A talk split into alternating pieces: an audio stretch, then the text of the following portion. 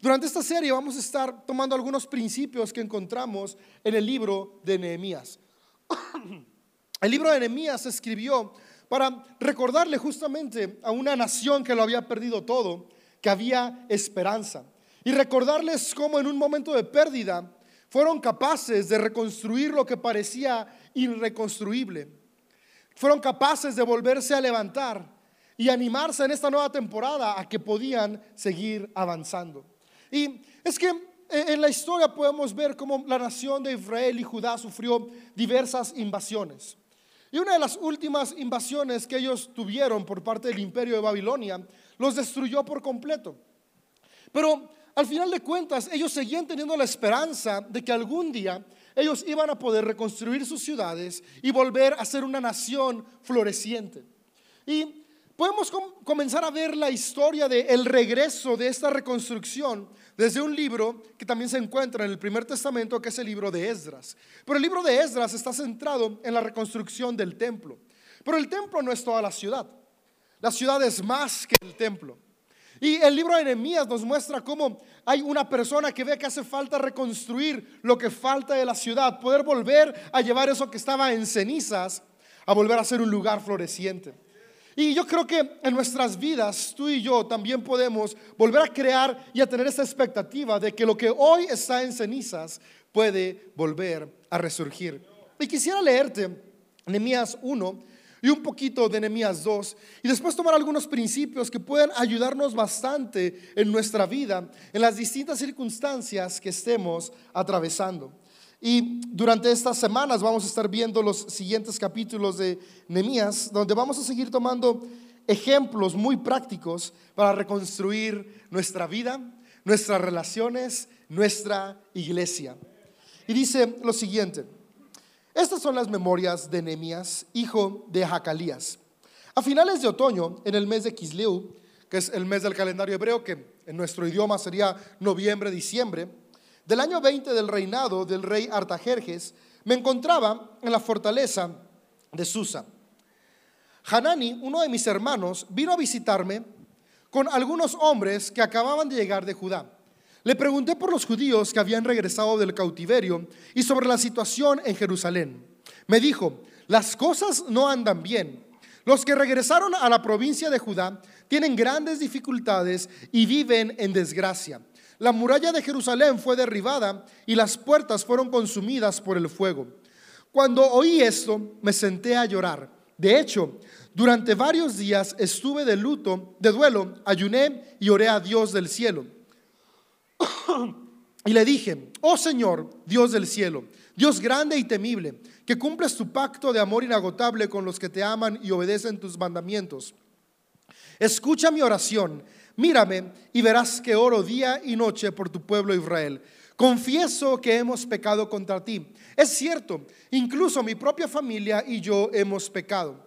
Hemos pecado terriblemente al no haber obedecido los mandatos, los decretos y las ordenanzas que nos diste por medio de tu siervo Moisés. Te suplico que recuerdes lo que dijiste a tu siervo Moisés.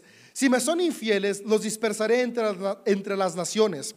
Pero si vuelven a mí y obedecen mis mandatos y viven conforme a ellos, entonces, aunque se encuentren desterrados en los extremos más lejanos de la tierra, yo los volveré a traer al lugar que elegí para que mi nombre sea honrado. El pueblo que rescataste con tu gran poder y mano fuerte es tu siervo.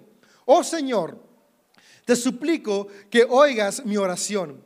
Escuches las oraciones de aquellos quienes nos deleitamos en darte honra.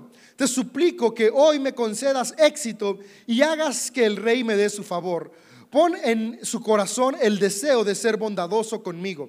En estos días yo era el copero del rey. Hasta ahí voy a hacer una pausa.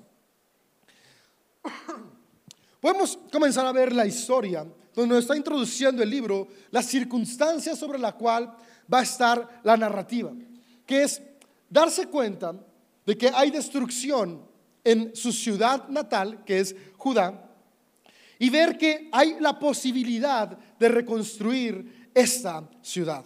Hay un gran problema que puede ser solucionado. Amigo, amiga, yo no sé cuál es su gran problema el día de hoy. Lo que sé es que en ti y en mí está la capacidad de poder aprender lo necesario para resolverlo y avanzar. Y en esta historia puedo comenzar a ver algunos aspectos importantes que van a ayudarnos a comenzar a reconstruir. O voy a enfocarme en el primer proceso de toda reconstrucción, que es el proceso de cambio de nuestra mente. Y conforme avancen las siguientes semanas, vamos a ir viendo cómo pasar de el cambio en nuestra mente al cambio en nuestras acciones para comenzar a ver resultados constructivos en medio de cualquier ruina que podemos estar atravesando. Y es que cuando tú y yo estamos en algún problema, cuando estamos enfrentando alguna pérdida, cuando sentimos que, que ya todo acabó, es importante que podamos concientizar qué es lo que está pasando.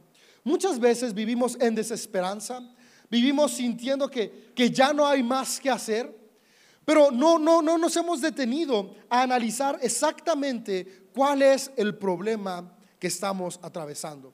Podemos ver tristeza, ansiedad, tal vez podemos ver que nuestra relación se está fracturando, pero, pero no nos detenemos a ver qué es lo que está fracturando mi relación con mi pareja, con mis hijos, con mis padres o hermanos.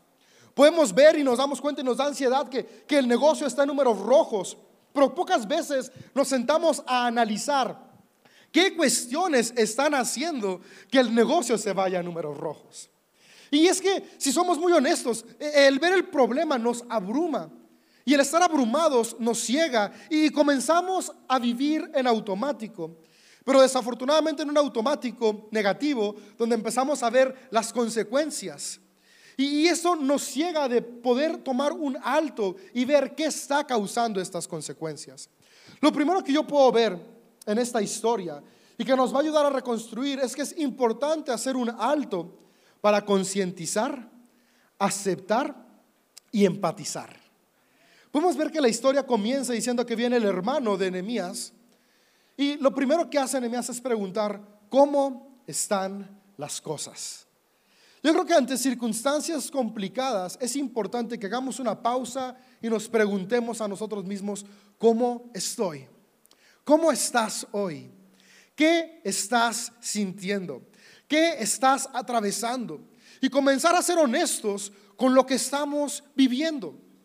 Vivir en negación no resuelve las cosas. Aceptar que estamos enfrentando un momento de caos, aceptar que tal vez algo que construimos por años se derrumbó, es el primer paso para poder comenzar a reconstruir.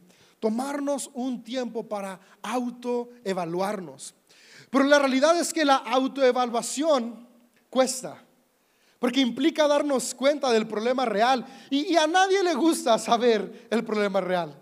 Eh, vemos que el negocio está en números rojos, pero, pero no queremos aceptar que tal vez hemos sido malos administradores. Vemos que, que en la relación solamente hay peleas. Y así mi matrimonio no funciona y es que él o ella tiene la culpa. Y no nos sentamos a evaluarnos porque no queremos reconocer que hemos sido hostiles, que, que no hemos actuado con amor, eh, que, que hemos sido irresponsables afectivamente, que hemos contribuido para que haya caos también en la pareja. Vemos el problema tal vez con nuestros hijos e hijas. Y es, ah, es que me tocó un chico rebelde, es que son los tiempos, es que es culpa de la tele, es que es culpa de, los amigos. Pero no nos detenemos a evaluar cómo ha estado siendo mis acciones como padre, como madre. ¿Qué tanto tiempo dedico para escuchar sus necesidades? ¿Cómo son mis reacciones ante sus sentimientos y emociones? Y esa evaluación es la importante y necesaria porque es la que nos va a llevar a poder darnos cuenta en dónde necesitamos comenzar a trabajar. Necesitamos comenzar a hacer lo siguiente. Comenzar a poner atención a los focos rojos de nuestra vida en medio de las, situaciones complejas y dejar de ignorarlos. En el coche, cuando se te descompone algo, prende un foquito. El otro día vi un, un TikTok que decía, la mejor manera de arreglar esos foquitos es la siguiente. Y saca un marker negro y pinta encima del espejo. Y ya, no se ve el foquito en el tablero. Pero el problema sigue ahí, simplemente se está escondiendo. Muchas veces vamos avanzando y diciendo, ok, es que es la vida, es la cruz que nos tocó vivir, e, es las dificultades, son las circunstancias, son los tiempos, ignorando lo que realmente tú y yo podríamos hacer para salir de entre las ruinas. ¿Sabes?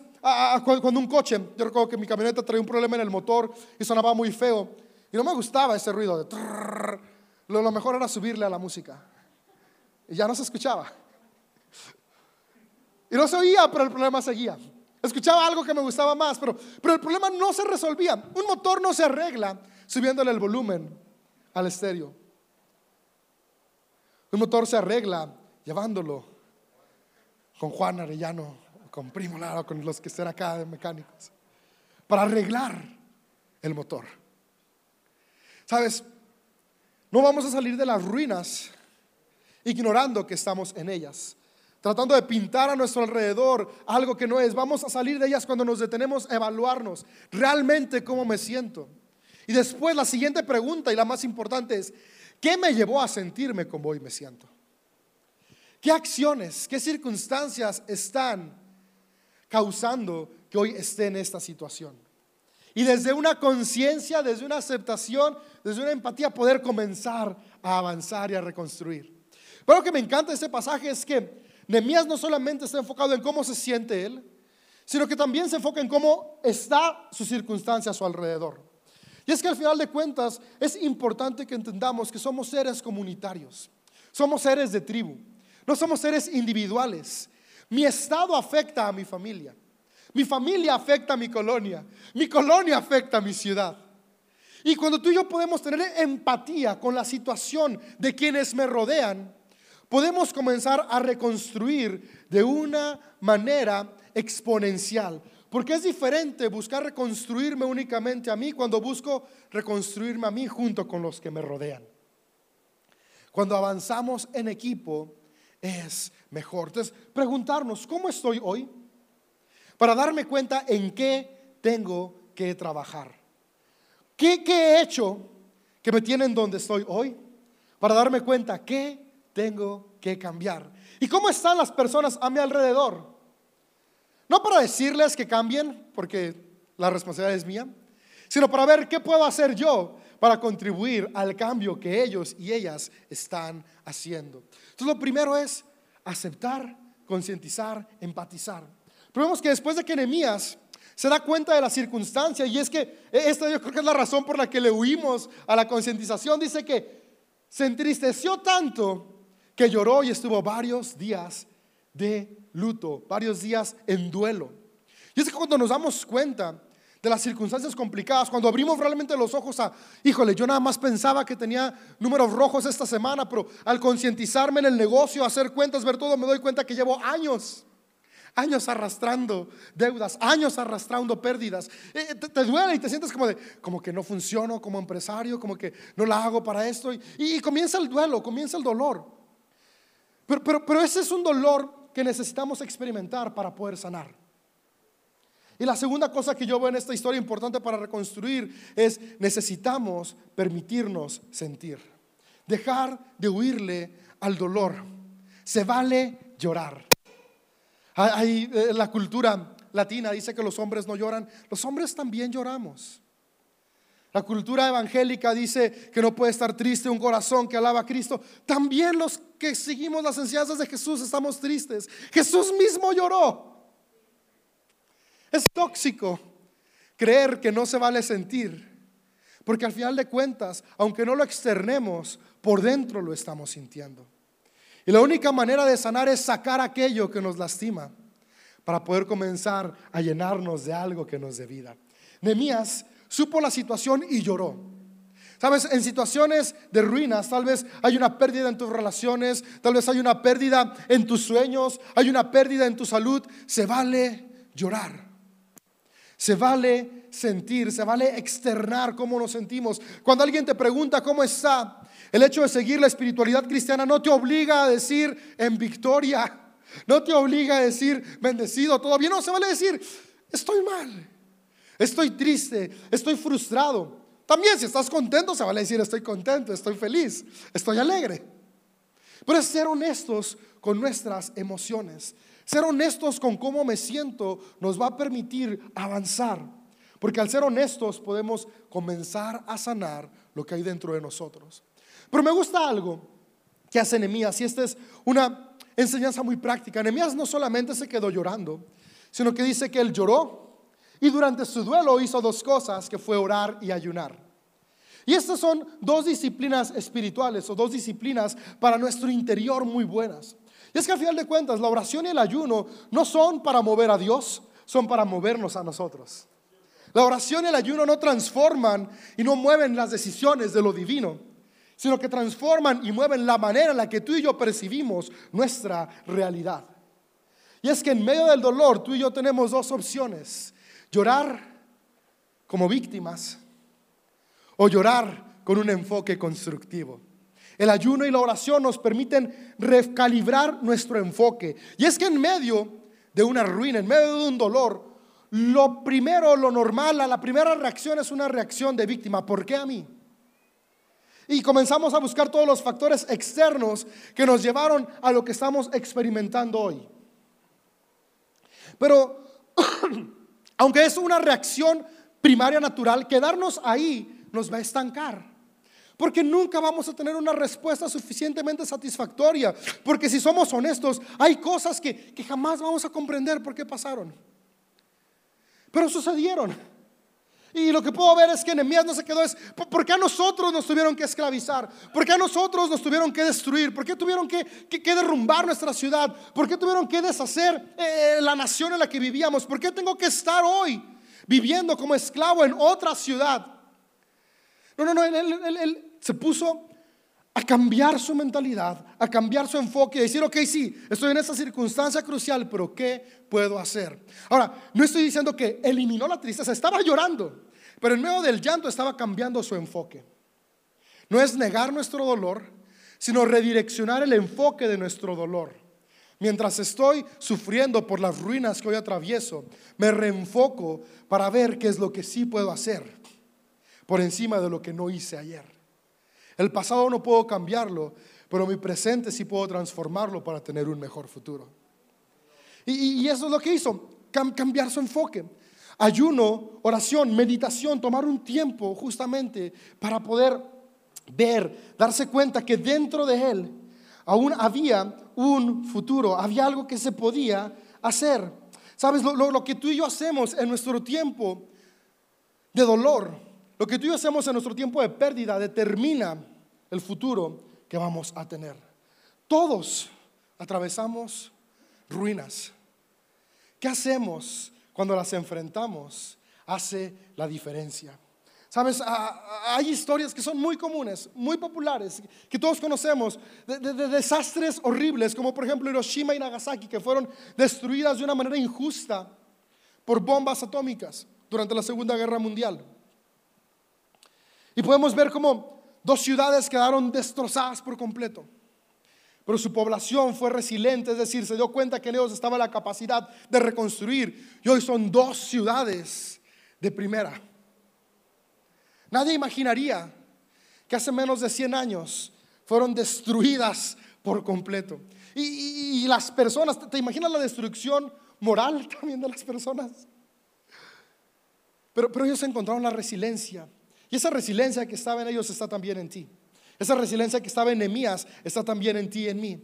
La resiliencia que ha estado en cada persona que se ha levantado de entre las cenizas está en cada uno de ustedes. Porque todos y todas somos creados a la misma imagen divina. Todos y todas tenemos el mismo potencial. Así que, amigo, amiga, se vale llorar, pero vamos a enfocar ese dolor. A pasar de un dolor que me lleva a ser la víctima a un dolor que me enfoca de manera constructiva. ¿Qué puedo hacer con esta circunstancia? ¿Qué puedo hacer el día de hoy? Sabes que, cuando tú y yo tomemos estos momentos de disciplinas espirituales como ayuno y oración, tengan ese enfoque. Cambiemos nuestro enfoque de, Dios, ¿por qué me pasa a mí? Ah, en este momento quiero, quiero, quiero tomar minutos para orar, para concientizar de qué puedo hacer con esto que me pasa a mí. No puedo cambiar lo que me sucede, pero sí puedo cambiar lo que hago con lo que me sucede. Y juntos podemos avanzar. Y, yo puedo ver en una oración que viene aquí narrada de Nehemías, el punto 3 que quisiera que se fuera en nuestro corazón el día de hoy, que es responsabilidad y esperanza. Cambiar nuestra mentalidad por una mentalidad de responsabilidad y esperanza. Y es que, al final de cuentas, en la oración, Nehemías hace dos cosas que se pueden resumir en confesión de pecados y declaración de esperanza. Y dice que él comienza a decir, hey Señor, reconocemos, reconozco que, he pecado yo y que han pecado mi familia, que ha pecado las personas a mi alrededor.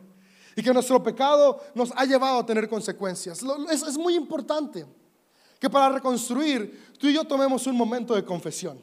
Y es que la confesión, confesar nuestros pecados, no, no significa que, que, que, yo simplemente voy y digo lo que hice mal y ya todo cambia. No, la, la, confesión, una vez más, no, no es para que Dios cambie. Dios te ama en todo momento. Confesar mis errores no cambia el corazón de lo divino para conmigo. Confesar mis errores me concientiza y responsabiliza de lo que hice. Y al ser consciente puedo tomar mejores decisiones. Es que muchas veces no concientizamos mis acciones negativas y estamos es que ¿por qué estoy atravesando esto? Es que ¿por qué estoy enfermo? ¿Por qué me salieron esos análisis así de mal? Dios, ¿qué pasó? Llevo tantos años yendo a la iglesia, llevo tantos años actuando bien, llevo tantos años así. ¿Y, qué pasó con esos análisis? Pero la confesión es lo siguiente. Confesión es, ok, a ver, ¿qué, qué he hecho en mi vida? Ay, llevo 15 años desayunando coca. Híjole, llevo 15 años cenando ocho tacos todos los días.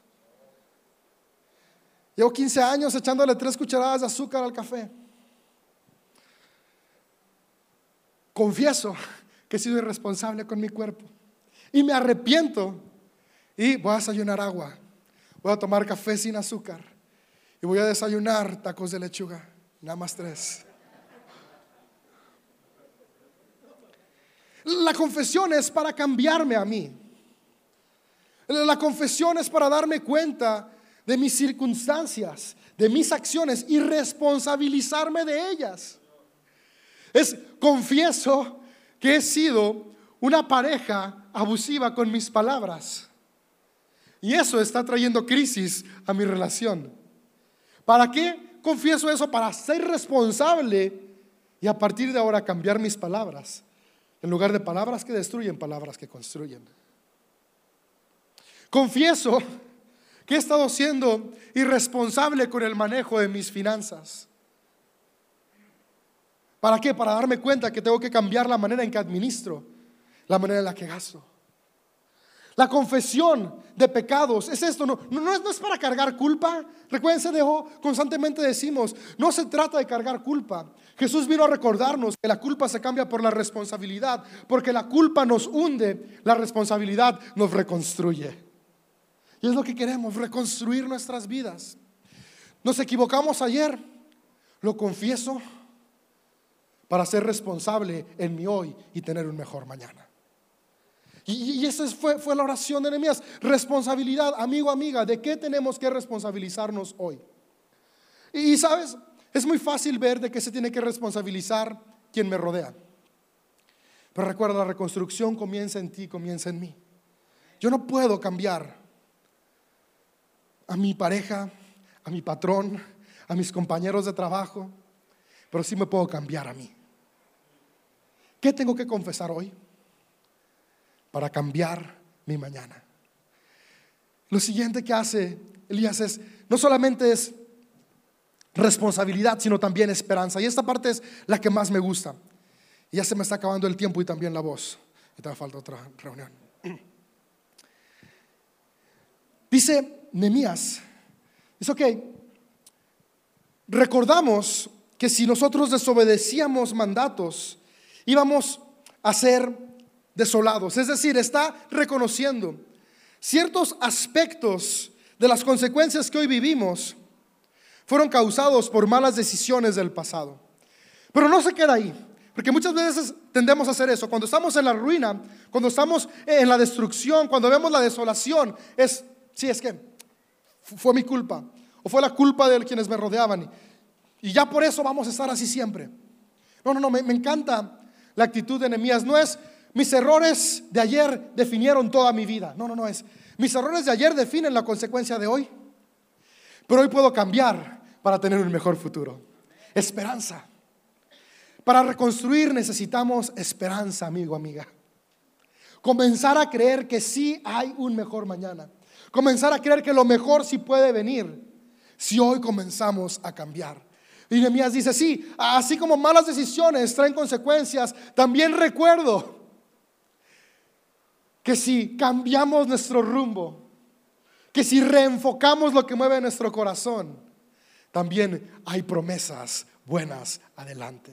Amigo, amiga, no sé, no sé cuál es la dificultad que hoy atraviesas, pero no importa si es relacional, emocional, financiera, personal, sueños, espiritual, lo que sea, hoy hay un mejor mañana para ti. Tu corazón puede ser transformado, tus relaciones pueden ser restauradas, tus finanzas pueden sanar, tu vida puede mejorar. Estamos comenzar a creer con esperanza. Esperanza en medio de la dificultad. Después continúa el autor y, la oración la cierra diciendo, pido que tenga éxito Enemías ya está planeando lo que va a hacer. Y, eso me encanta. Desde, el capítulo 1, él, él, escucha el problema, llora el problema, pero comienza a planear la solución. O sea que si estoy llorando que hay ruinas, pero estas ruinas se tienen que relevantar. Amigo, amiga, hoy hay ruinas. Pero tenemos que comenzar a gastar nuestra energía en cómo vamos a solucionar estas ruinas. ¿Sabes? Nuestra mente gasta la misma energía en lamentarse que en planear. Nuestro cuerpo gasta las mismas calorías en lamentarse que en planear cómo construir. ¿Qué tal si el día de hoy utilizamos esa energía que tenemos para planear en lugar de lamentar? Fíjate, no estoy diciendo para llorar, puedes llorar planeando. Gastemos nuestras energías de manera constructiva, reenfocarnos. Al final de cuentas, siempre hay un precio que pagar, que el precio que paguemos sea el precio de reconstruir nuestras vidas, nuestras relaciones, nuestros entornos. Y Nehemías dice, yo, yo, creo éxito, dame éxito frente a este hombre. Y no tenemos que temerle al éxito, porque a veces las ruinas nos hacen pensar que, ya no merecemos éxito. Tú eres un hombre, una mujer con capacidad de alcanzar éxito. Sí. Y Nehemías, a pesar de que ve las circunstancias, a pesar de que él mismo depende de un rey extranjero, dice, yo creo que puedo tener éxito en esta circunstancia. Amigo, amiga, que hoy podamos salir de este lugar creyendo que hay éxito en nosotros para salir adelante. Me encanta como cuando le preguntaron a Miguel Ángel, un, pintor y escultor del Renacimiento buenísimo, muy conocido por el David de Miguel Ángel o la Capilla Sixtina, una de sus obras más padres de la Capilla Sixtina, la creación de Adán. Le, preguntaron, oye, cómo, hiciste para tallar al David? O sea, ¿qué, partes de piedra eh, estabas quitando? ¿Cómo lo imaginabas? ¿Cómo lo ibas construyendo? Y, Miguel Ángel dijo, cuando yo vi la roca, yo no veía una roca, yo veía al David. Y lo que hice simplemente fue quitando todo lo que no era el David, hasta que quedó la escultura. Miguel Ángel construyó del futuro al presente. No estaba viendo a ver qué salía. Él ya sabía que iba a salir. Reconstruir de las ruinas hace falta que tú y yo veamos el éxito en el futuro. Y desde ese éxito que ya estamos viendo, comenzar a tomar acciones hoy. Yo veo relaciones sanas y por eso hoy comienzo a actuar de manera diferente. Yo veo mi cuerpo sano y fuerte, por eso hoy comienzo a comer saludable. Yo veo mi libertad financiera, por eso hoy comienzo a gastar con responsabilidad. Yo veo una ciudad inspirada a vivir movida por amor. Por eso hoy comienzo a colaborar en mi comunidad llamada CDO que inspira a otros a amar a Dios y amar a los demás. Desde el futuro que vemos, actuamos en el presente. Visualízate y que esa visualización de éxito te lleve a cambiar tu percepción de enfoque en medio de las ruinas. Hay ruinas a nuestro alrededor, pero nuestros ojos ven éxito. Adelante. Y sigue diciendo, Nehemías 2, Dice que pasó un tiempo, dice que ya estaban en mayo, abril, mes de Nisan. Y en esa época se encuentra Nehemías con el rey. Fíjate, pasó un buen de tiempo de que comienza la historia. La historia comienza en noviembre y diciembre, ahora estamos en abril, seis meses aproximadamente. Y le dice el rey, hey, te veo triste, ¿qué pasa? Y Nehemías le dice, estoy triste porque mi ciudad está destruida. ¿Y qué quieres hacer? ¿Qué quieres que haga? Me, me encanta aquí esta respuesta. Nehemías dice, quiero ir a reconstruir. Y esta es la actitud con la que quisiera cerrar, amigo, amiga. Para reconstruir tenemos que ser proactivos y dejar de esperar que otros hagan por decir, ¿qué voy a hacer yo? ¿Qué vas a hacer tú? ¿Qué vamos a hacer para reconstruir nuestra vida, nuestra familia y nuestro entorno? Nemías tenía la oportunidad de decir, rey, pues, hey, tú que eres todopoderoso, manda a la gente a que reconstruya mi ciudad para dejar de estar triste. Pero Nemías no dice eso, Nemías dice, mándame a mí. Yo quiero ir. Amigo, amiga, tú hoy puedes cambiar tu presente. Y lo que más me gusta es que cuando se presenta esta oportunidad, seis meses después de que comience el relato, Nehemías estaba listo, porque comenzó cambiando su mente. Cuando se presentó la oportunidad, él sabía qué decir, porque ya había utilizado el tiempo, en lugar de lamentarse, en construir el futuro. Tal vez hoy no está la oportunidad que necesitas a la vista, pero sí está la capacidad de comenzar a preparar tu mente, de comenzar a preparar tu cuerpo, de comenzar a preparar tus emociones para cuando la oportunidad se presente. Dice que Nehemías dijo, voy a alcanzar esto porque la bendición del Señor está conmigo. Sabes, la bendición del Señor está con todos nosotros. Pero como dice un dicho, la suerte alcanza a los preparados. ¿Qué vamos a hacer tú y yo el día de hoy? Para que cuando se presente la oportunidad podamos tomarla. Vamos a comenzar a cambiar nuestra mentalidad en medio de las ruinas. Sí se puede. Comencemos a ver el éxito sabiendo que somos seres humanos, que no vamos solos. Tal como dice, quiero leértelo, con esto cierro. Dice, entonces el rey me concedió estas peticiones porque la bondadosa mano de Dios estaba sobre mí. Y yo creo esto sobre cada uno de ustedes. Que esas peticiones que hay en su corazón de reconstruir ruinas de relaciones, de emociones, de finanzas, se van a cumplir. Porque la bondadosa mano de Dios está sobre cada uno de nosotros, sobre cada ser humano, sobre cada persona. Y vamos a tomar esa bondad para ser responsables, para soñar, para creer, para ver nuestro éxito de mañana y comenzarlo a moldear hoy. ¿Sabes? CDO está una temporada de reconstrucción. La pandemia nos movió todo. Estamos comenzando a reconstruir kits, estamos tratando de reconstruir el ambiente de música, estamos eh, reconstruyendo producción, reconstruyendo back, reconstruyendo todo, porque, porque hubo un tiempo, tal vez si tienes años en CDO, donde, donde podemos ver un montón de cosas sucediendo increíbles. Y parece que, que la pandemia nos volteó todo. Pues sabes que una circunstancia crucial no nos va a detener, porque no estamos viendo CDO con las carencias de hoy, sino con ese sueño que tiene años en el corazón de esta casa de ser una comunidad que influencia el mundo. Vemos un lugar en el cual cada persona es aceptada. Vemos un lugar en el que todos son bienvenidos. Vemos un lugar que florece y crece. Lleno de personas generosas con tiempo, talento, tesoro. Lleno de hombres y mujeres que inspiramos nuestra ciudad. Vemos una iglesia creciente. Tal vez hoy esté en ruinas, pero construimos desde esa visión que tenemos del futuro. Donde tú y yo podemos sumarnos. Donde tú y yo podemos ser hoy parte de esos Nemías que en lugar de esperar a ver qué pasa, decimos, yo voy, yo hago, yo contribuyo. Vamos a levantar nuestra iglesia, vamos a levantar nuestras vidas, vamos a levantar nuestras familias, vamos a reconstruir